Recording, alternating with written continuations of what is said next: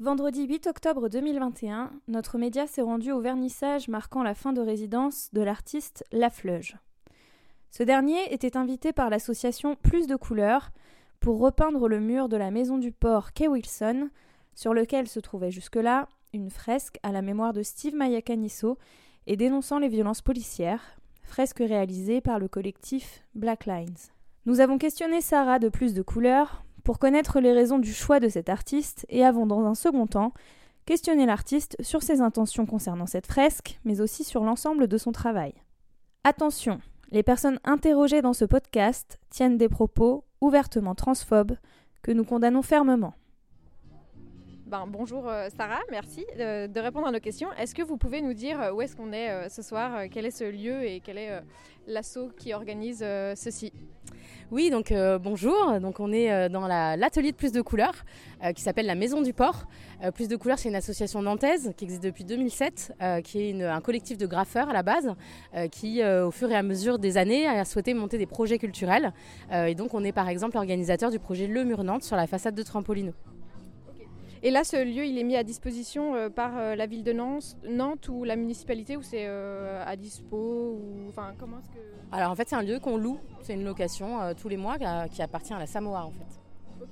Et pour cette ouverture et cette fresque, comment vous avez décidé que ce serait sur ce lieu-là et de vous diriger vers ce mur-là en particulier? Alors en fait là, euh, du coup, on se trouve sur la façade de notre atelier. Euh, nous, euh, on travaille beaucoup sur des artistes urbains, donc dans l'espace public, c'est notre cœur de métier. Donc tout l'intérêt justement d'avoir ces façades, c'est de pouvoir inviter des artistes. Vous avez aussi d'autres façades sur lesquelles on a invité d'autres artistes à venir se produire.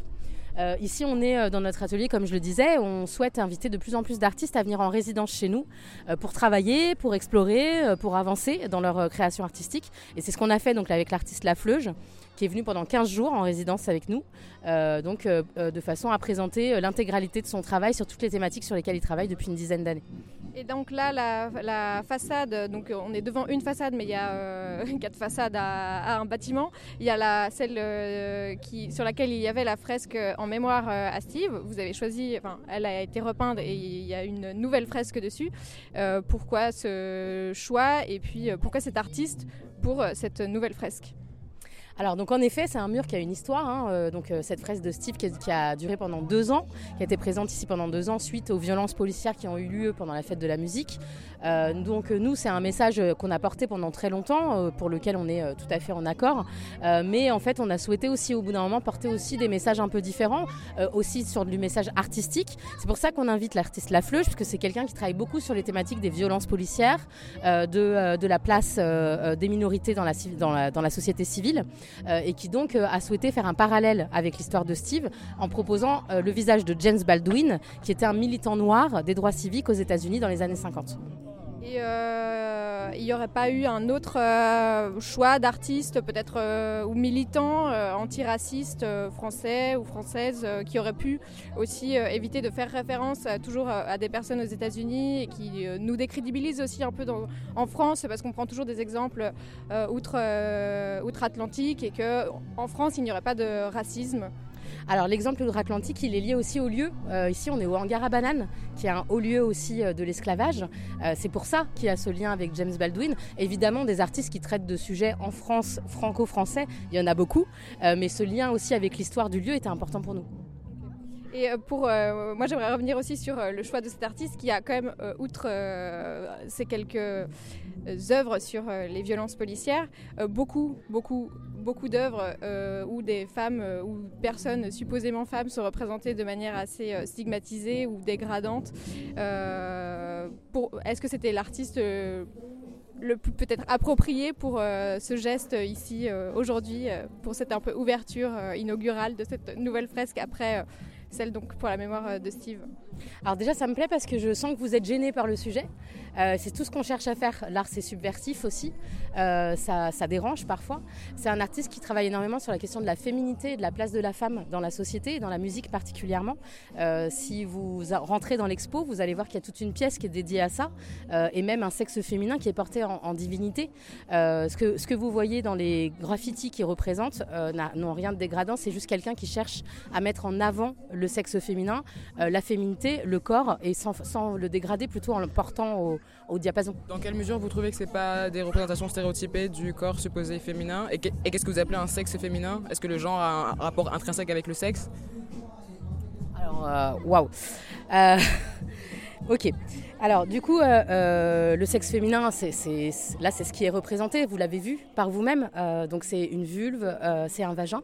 Donc, clairement, c'est le sexe féminin. C'est pas une question de le genrer, c'est une question de le nommer comme il est.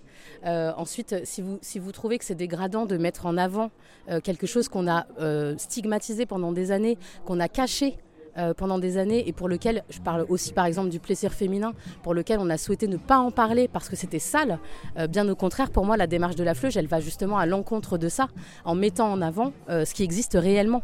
Et alors l'histoire du genre, pour moi, c'est une autre histoire. J'avoue que j'ai pas une position tranchée sur la question du genre. mais là, c'est pas la représentation claire et nette d'un sexe féminin. Là, on peut pas, on peut pas ne pas être d'accord sur ce sujet-là. On est sur un vagin, une vulve, en quoi, c'est pas un sexe Donc une vulve, c'est forcément la vulve d'une femme, et une femme a forcément une vulve, c'est ça? Moi, je suis pas capable d'aller aussi loin dans cette discussion parce que je, ne suis pas assez au fait de, ces questions-là pour, euh, pour aller au plus loin, honnêtement. Et donc, si euh, en tant que personne euh, sexisée et racisée que nous sommes, on vous signale qu'on a quand même parcouru l'intégralité de ce qui est disponible sur les comptes Instagram de la Fleuge et que, en tant que personne racisée et sexisée, on considère que ce sont des représentations dégradantes et stéréotypées, vous, vous pensez que notre, euh, que notre ressenti n'est pas légitime? Ah non, absolument pas. C'est parce que je vous ai dit, je vous ai donné mon interprétation des choses. Vous avez la vôtre, moi je vous donne la mienne et je vous donne en plus le, le, message que l'artiste souhaite porter. Ensuite, si vous vous, vous sentez dégradé par ces messages-là, moi je le respecte complètement et je l'entends complètement. Je vous donne juste l'explication. Euh, voilà, que, nous, on donne. Nous, on a quand même un, questionnement euh, particulier vis-à-vis des représentations que peut faire la fleuge.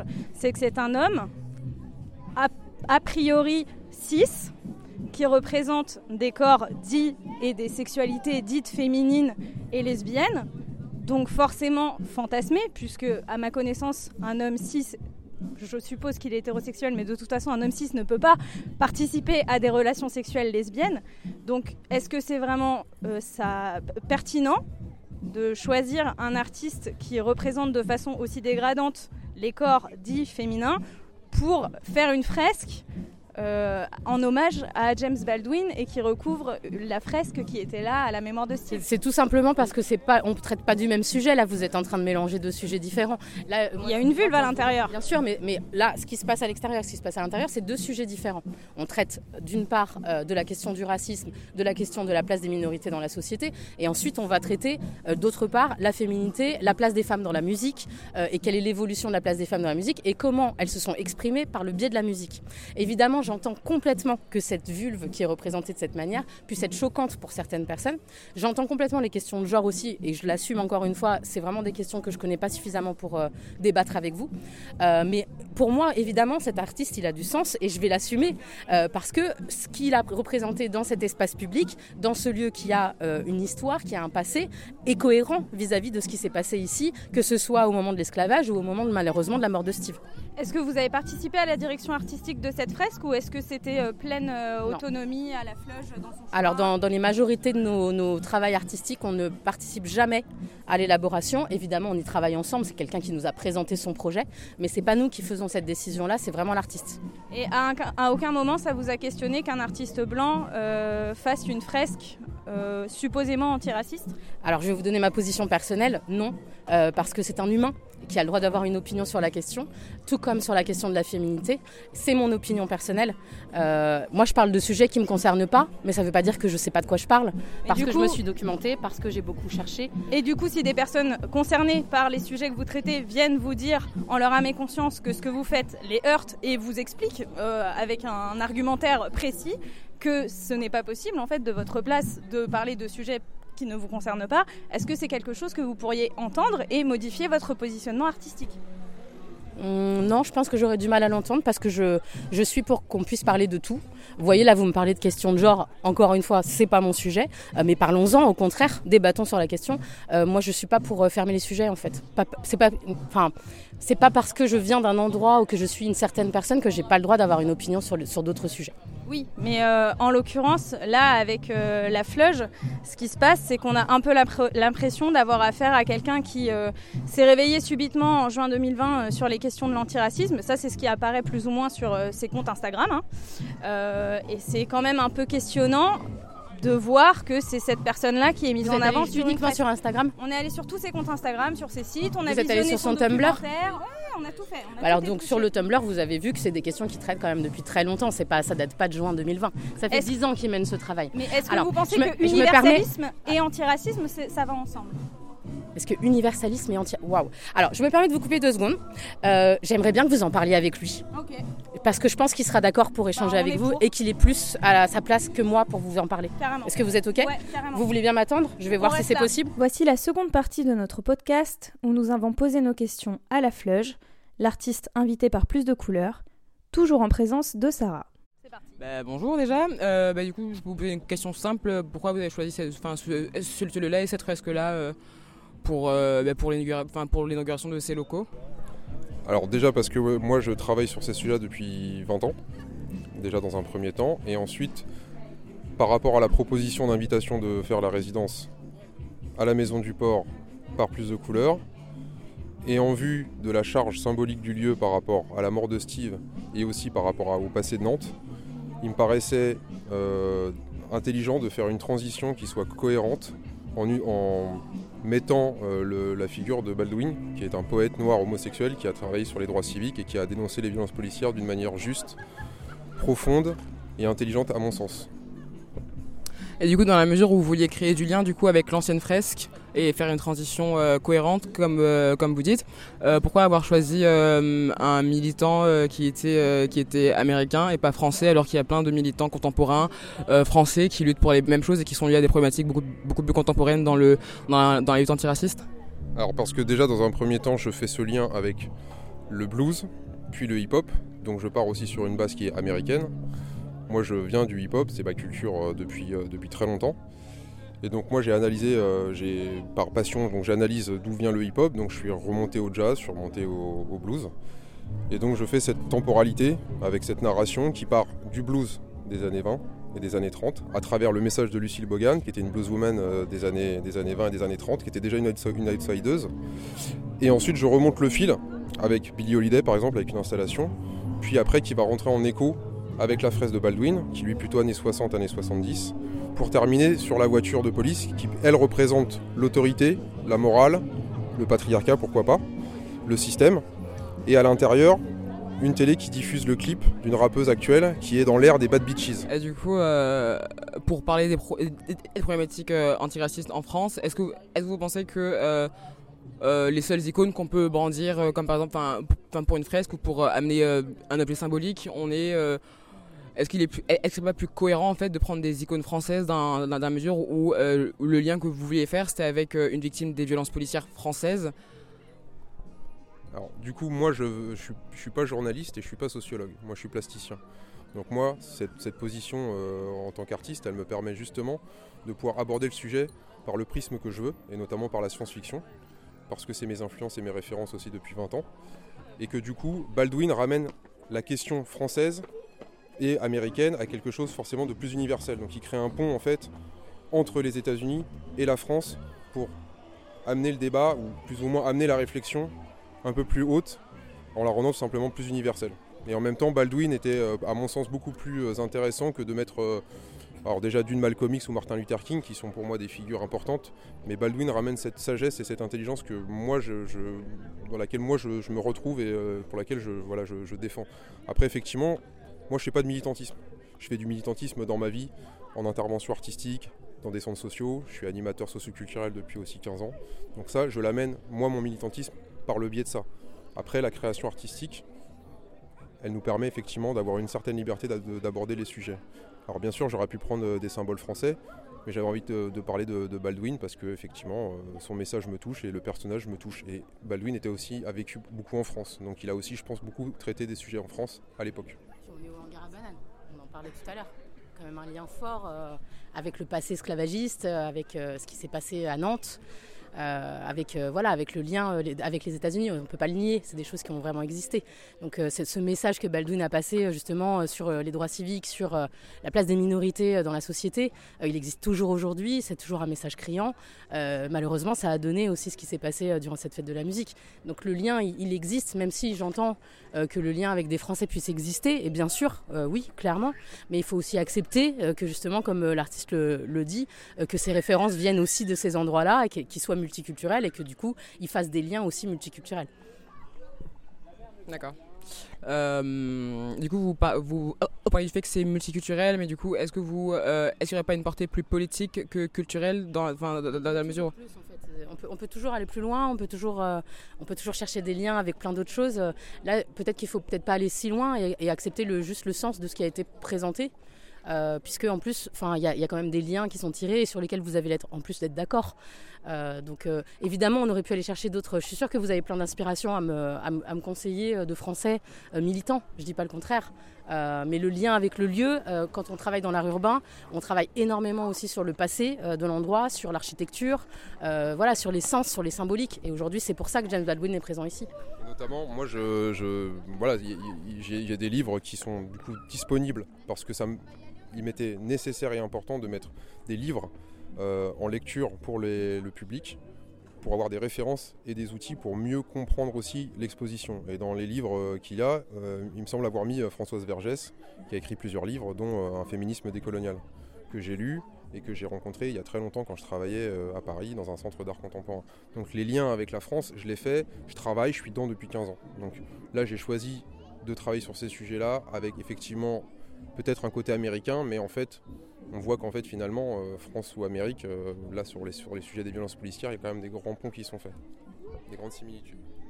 Euh, bah, du coup, pour, pour, passer à autre chose, en, en, s'intéressant à votre travail en général, on a vu qu'il y avait quand même une récurrence de représentation de vulve, de vagin et de sexualité que vous dites féminine. quelles sont vos intentions derrière ces images-là qui sont très très récurrentes dans votre travail? Alors, je reviens à ce que je disais, c'est que mon, travail depuis, plusieurs années, depuis 15 ans, je travaille sur la monstruosité. Et donc du coup, j'ai étudié cette, image-là dans la société. Quelle est, l'image de la monstruosité dans la société? Donc je fais toujours ces références avec le cinéma et la science-fiction. Et donc j'ai beaucoup parlé des minorités à travers des séries précédentes. Et au fil du temps, euh, je me suis intéressé effectivement à l'image de la femme. Comme dans cette société, en fait, elle est encore considérée comme euh, on va dire, euh, dominée ou sous le poids de la domination masculine. L'idée étant d'utiliser la sexualité via la réappropriation du corps féminin et en, étant dans quelque chose de provoque, un petit peu parce que l'art urbain aussi en espace public euh, nous permet de montrer des choses très frontalement. Donc c'est aussi, ça permet de secouer et ça permet aussi d'ouvrir effectivement des questions par rapport à ça. Donc moi je travaille sur l'image de la monstruosité, l'image de la science-fiction et aussi sur les questions de la réappropriation du sexe féminin euh, euh, par le biais de, séries que j'ai effectuées auparavant et que je continue de travailler encore aujourd'hui. D'accord. Euh, du coup, il y a plusieurs choses sur lesquelles je voudrais revenir. vous dites que du coup, vous travaillez sur la monstruosité. Euh, et que vous, tirez vos inspirations du cinéma et de divers domaines comme la science-fiction. Euh, du coup, est-ce que dans la mesure où euh, les corps dits féminins que vous représentez sont historiquement associés à des choses laides et monstrueuses, est-ce que vous pensez que c'est à droit aujourd'hui, que c'est un bon choix aujourd'hui en tant que personne perçue comme homme cis blanc, de reprendre les mêmes stigmates et de les renverser alors qu'ils ne vous appartiennent pas et que vous n'avez jamais été victime de ces stigmates-là? Alors déjà dans un premier temps, cisgenre blanc, je ne sais pas euh, pourquoi je suis ciblé cisgenre, cisgenre homme blanc. Est-ce que vous vous définissez comme une personne euh, non cisgenre non, mais je me, considère comme un artiste en fait qui travaille sur des sujets. La question de mon identité, de mon genre, n'ont rien à voir avec l'artistique que je, fais en fait. Ah, donc on peut séparer l'homme de l'artiste?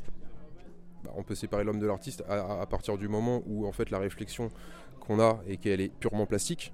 Effectivement, l'identité, le genre, moi, sur cette question-là, je n'ai pas forcément une position à avoir. Moi, je parle des sujets quelle que soit mon identité et mon genre.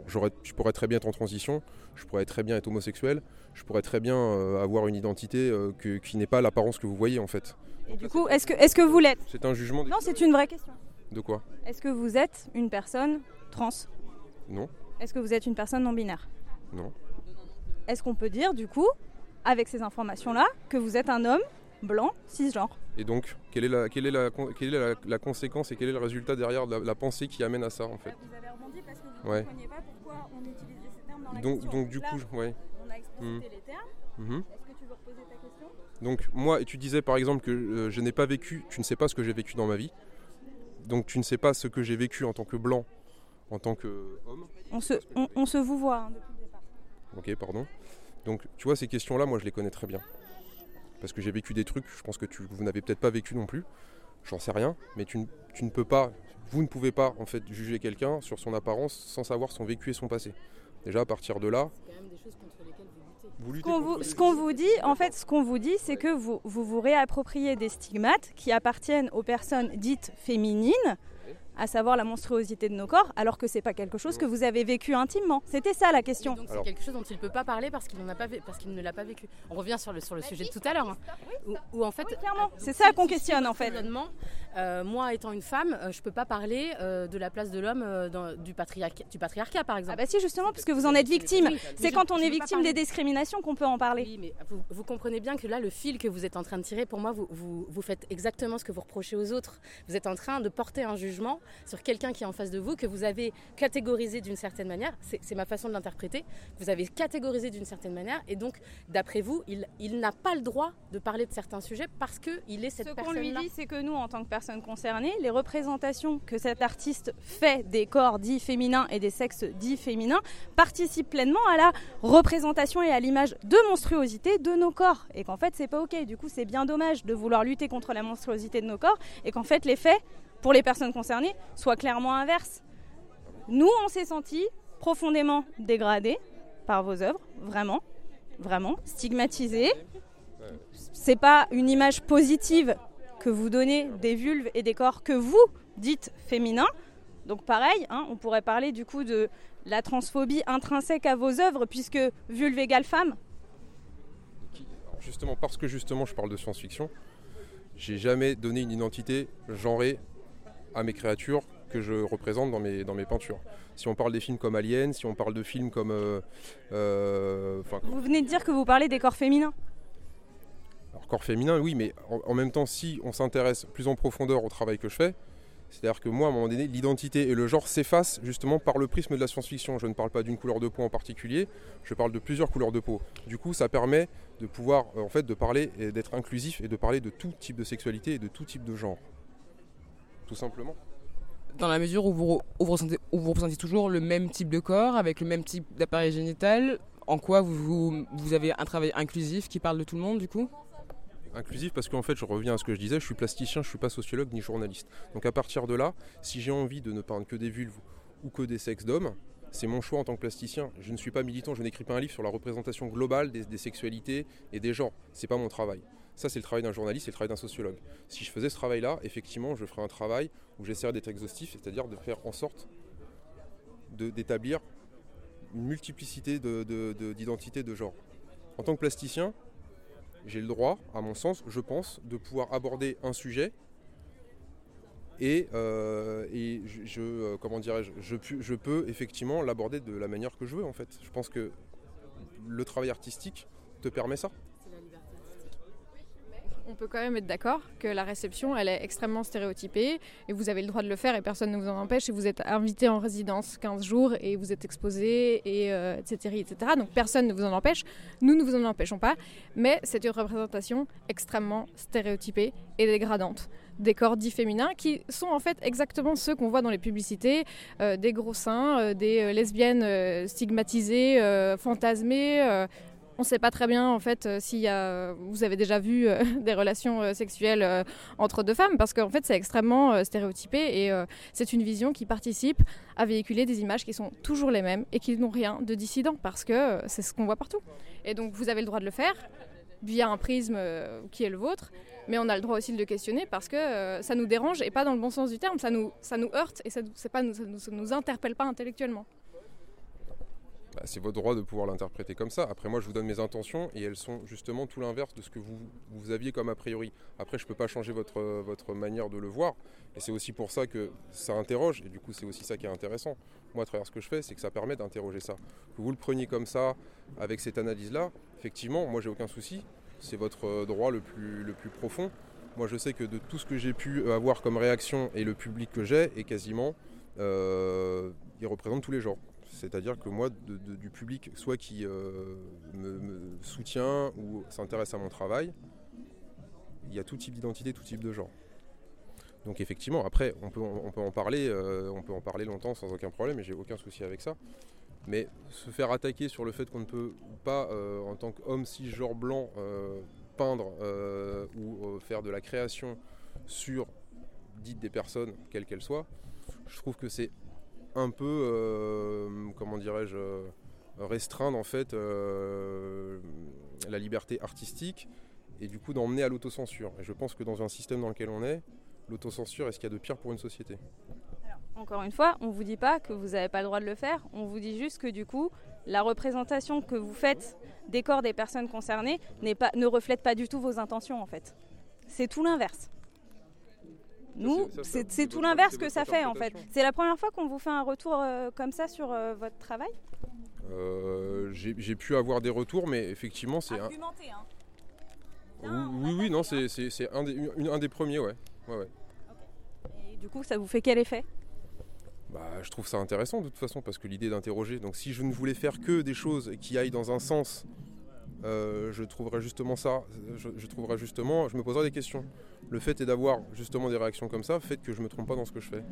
Et du coup, ça ouvre justement des discussions, ça interroge. Et c'est moi, c'est l'objectif de l'artistique. Comme énormément d'artistes, qu'ils soient femmes, hommes, blancs ou noirs, ont toujours dérangé des deux camps. Des camps qu'ils défendaient ou des camps euh, qui les attaquaient. Donc pour moi, c'est ça l'artistique, c'est d'être euh, c'est de défendre une vision qui est subversive et qui pose problème. Si elle pose problème, c'est que quelque part, au moins, on en parle et c'est ça, qui est, ça qui est intéressant. C'est moi mes objectifs. Donc, tout art qui dérange des personnes, qu'elles soient concernées par ce que vous représentez ou pas, si vous dérangez, que vous heurtez, donc ça veut dire que vous faites un bon travail. Si un groupe de personnes concernées par les représentations que vous faites vous dites qu'elles se sentent dégradées par votre travail, ça veut dire que vous faites un bon travail du coup. Après, si vous me dites qu'elles elles sont dégradantes, c'est votre prisme et c'est votre point de vue. C'est pas le mien.